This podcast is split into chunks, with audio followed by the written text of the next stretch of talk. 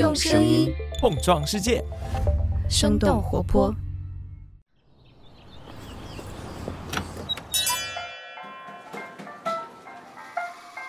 您的生动早咖啡好了，请慢用。嗨，早上好呀！今天是二零二二年的八月八号，星期一，这里是生动早咖啡，我是来自生动活泼的梦一，几条商业科技轻解读，和你打开全新的一天。不知道你是否听说过一个这样的说法，叫做 “pandemic darlings”，直译过来就是新冠大流行期间的宠儿。它指的是在疫情期间一批表现亮眼的公司，但是这些公司从今年上半年开始就出现了业绩的下滑。然而，以实时语音聊天功能起家的 Discord 却可以继续保持增长，无论是用户数还是收入，他们都创了新高，甚至是成为了近两年来最火的社交软件之一。如果说你想尝试这个产品的话，就会发现它的功能和国内的 YY 语音十分相似。那么 Discord 到底是一款什么样的产品？它到底有什么样的吸引力？除了打游戏开黑之外，人们又可以在 Discord 上面做些什么呢？那我们今天的清解读就与此相关。在这之前，我们先来关注几条简短的商业科技动态。我们首先来关注一下亚马逊。根据《纽约时报》的消息。美国当地时间八月五号，亚马逊宣布，他们将以每股六十亿美元的价格收购扫地机器人鼻祖级的企业 iRobot，交易总价大约为十七亿美元。从整体金额上来看，这是亚马逊历史上第四大收购案。iRobot 是一家成立于一九九零年的美国消费类机器人公司，它主打的是扫地机器人和智能家居设备。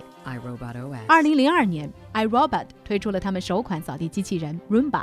随后，他们也逐步奠定了全球扫地机器人龙头的地位。根据三十六氪的分析，扫地机器人 iRobot 将和语音助手 Alexa、二零一八年亚马逊收购的智能门铃 Ring 以及家居助手机器人 Astro 一同帮助亚马逊在智能家居领域确立更加稳定的地位。接下来，我们一起看看媒体巨头们广告业务方面的变化。《华尔街日报》的消息表示。美国当地时间八月四号，由 Discovery 和华纳在四月合并而成的华纳兄弟探索公司发布了他们今年二季度的财报。这份财报显示，这家公司实现了营收九十八点二七亿美元，净亏损三十四点一八亿美元。他们的 CEO 也在财报会上表示，HBO Max 和 Discovery Plus 合并之后，新的流媒体平台将会探索广告支持的免费流媒体服务，为不想支付会员费的用户提供观看选项。同样，根据《华尔街日报》报道，八月三号，奈飞私下向投资者和广告商透露，将要推出的付费广告业务，每条广告获得一千次浏览，广告商将需要支付八十美元。而根据 Business Insider 的报道，YouTube 贴片广告每千次浏览的价格只有大概二到十二美元，这也是远远低于奈飞所报出的广告价格。下面我们把视线转回国内，看看字节跳动收购高端妇儿医院的消息。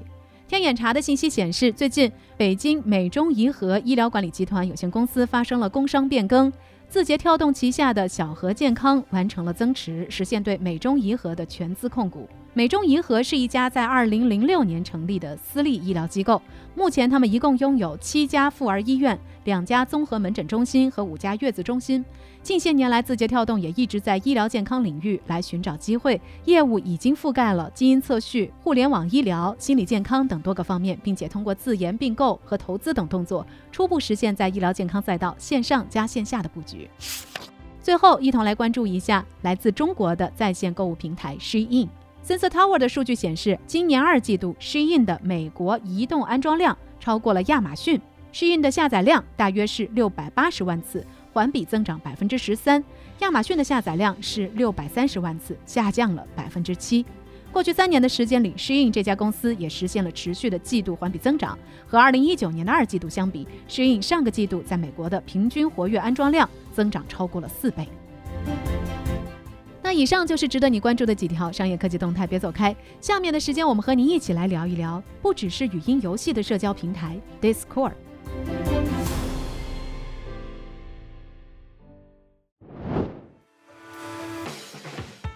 欢迎来到今天的轻解读。在过去两年的时间里，涌现了一批伴随着新冠疫情而崛起的科技公司，他们满足了人们在无法正常外出时工作、生活和娱乐的需求，比如说视频会议软件 Zoom。流媒体视频平台奈飞，还有在线健身器材 Peloton。不过，当人们逐渐恢复到正常生活的状态时，这些公司的各种业务数据就开始出现了大幅度的下降，而不断下跌的股票价格也反映出了投资者们正在用自己口袋里的钱来投票。现在，奈飞的市值只有疫情期间高点的三分之一，Zoom 也只有四分之一，而最惨的 Peloton 还不到他们最高点时的十分之一。从疫情当中获益的，其实还有一家公司，那就是以游戏实时语音起家的社交平台 Discord。第一财经的报道曾经提到过，作为一款针对游戏玩家的实时语音聊天工具，Discord 有点类似于国内的 YY 语音。独立研究机构 Lightshare Partners 的分析师在接受媒体采访的时候说，Discord 在疫情期间的成功不是侥幸的，它现在已经是每个电子游戏玩家不可或缺的交流平台了。这家公司在二零二零年的时候估值只有三十五亿美元。二零二一年，他们拒绝了微软一百二十亿美元的收购邀约。在去年九月最近的一次融资当中，他们的估值也达到了一百五十亿美元。一年的时间里，公司的估值就翻了四倍，也难怪他们在当时敢于拒绝微软的收购了。根据美国科技媒体的 Information 的报道，Discord 最近一个季度的月活跃用户数量达到了一点八三亿，增长了两成，收入也超过了一亿美元。比去年同期多了六成。那这样一个工具型的产品是如何在疫情之后持续增长的，甚至从游戏玩家当中破圈，成为一个服务于不同人群的社区呢？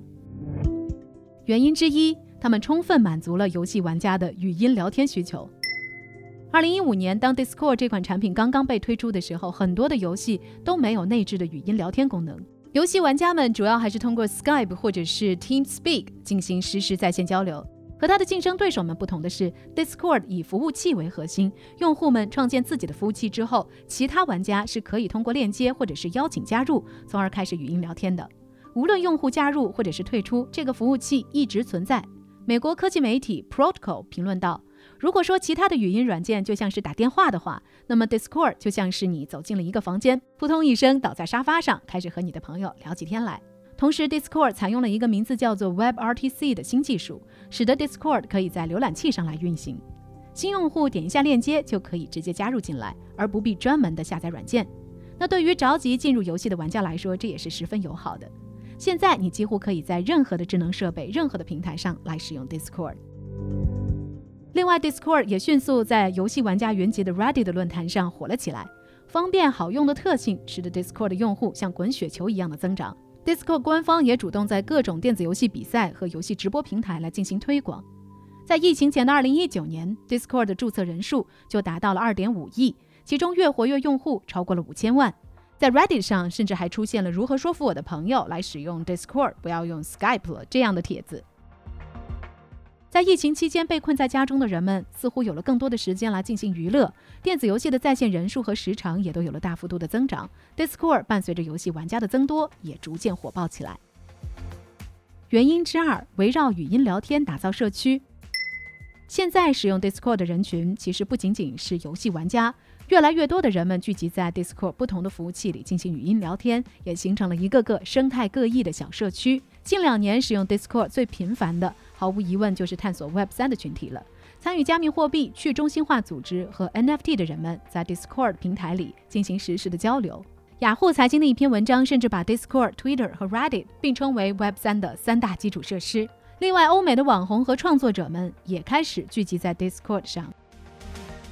泰勒·劳伦斯最近在《华盛顿邮报》发表的一篇文章当中写道：“无论是 Twitter、Instagram、YouTube 还是 TikTok。”创作者们发布内容很少，也很难回应粉丝们的评论。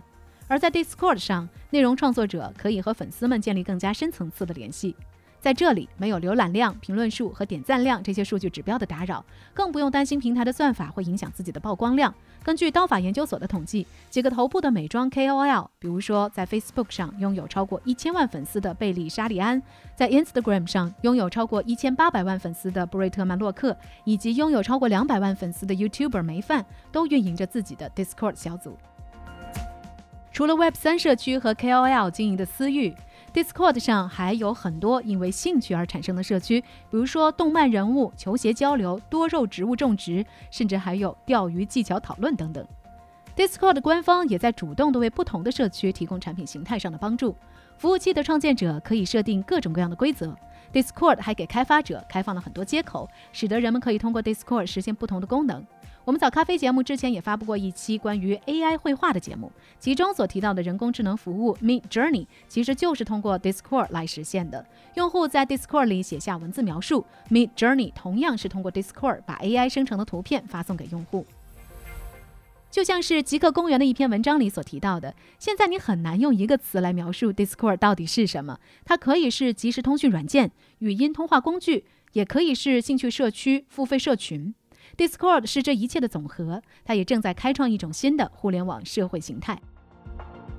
原因之三：克制的收入模式。Discord 对用户体验有着很高的追求，他们对收费项目极其克制。和大部分社交媒体平台一样，Discord 的基本产品功能对用户都是免费开放的。他们的主要盈利来源于一个名字叫做 Nitro 的会员增值服务。用户每个月支付九块九美元，或者是每年支付九十九美元，就可以解锁一些额外的功能。而这些会员的功能对于用户来说也并不是必须的，比如说用 GIF 动图来做头像、更多的表情包、更高码率和帧数的直播功能，以及更大的文件上传尺寸等等。Discord 的创始人在接受媒体采访的时候表示，他们不会和其他社交媒体一样，通过出售用户数据和广告来盈利，因为卖广告需要花费大量的精力。来搭建和广告相关的技术，这些技术实际上对提升用户体验是毫无用处，甚至是还有反作用的。此前，Discord 尝试过游戏的发行业务，他们推出过用来销售电子游戏的商店 Discord Store，也尝试过订阅制的游戏服务，像 PlayStation 或者是 Xbox 的会员那样，用户每个月支付一笔固定的费用，就可以在订阅期内畅玩游戏库里的所有游戏。不过，这两个业务最后也都没有成功。现如今，随着用户越来越多，Discord 的运营成本也是越来越大。他们也在探索其他的收入方式。Discord 首先把 Nitro 会员功能分档，推出了四块九美元，也就是只有原来价格一半的会员服务。根据影科技的报道，随着越来越多的内容创作者聚集在 Discord 平台上，他们正在内部测试付费服务器的功能。粉丝如果想要访问某个 KOL 创建的空间，浏览文章、图片、视频，或者是和 KOL 来互动，需要先交钱才能够进入这个服务器。无论如何，在拒绝了微软的收购之后，想要上市的 Discord，目前最大的难题也是收入的问题。如何平衡自己的盈利模式和用户体验，也是 Discord 在未来有待解决的问题。在 Discord 刚刚推出的2015年，他们的口号是“是时候放弃 Skype 和 TeamSpeak ”。而疫情之后，他们又把口号改成了 “Your place to talk and hang out”，也就是你聊天的地方和玩的地方。不知道你听到这样的一种口号，会不会吸引你进入他们的平台呢？你如何评价这样的一种社区体验呢？你觉得它和 YY 语音有些什么样的区别呢？欢迎你在我们的评论区和我们一块儿来聊聊。好了，这就是我们今天的生动早咖啡，我们在这周三一早再见啦，拜拜。这就是今天为你准备的生动早咖啡，希望能给你带来一整天的能量。如果你喜欢我们的节目，欢迎你分享给更多的朋友，这会对我们非常有帮助。同时，你也可以在公众号和微博搜索“生动活泼”，声是声音的声，这样就可以了解更多与我们节目相关的信息啦。生动早咖啡，期待与你下次再见。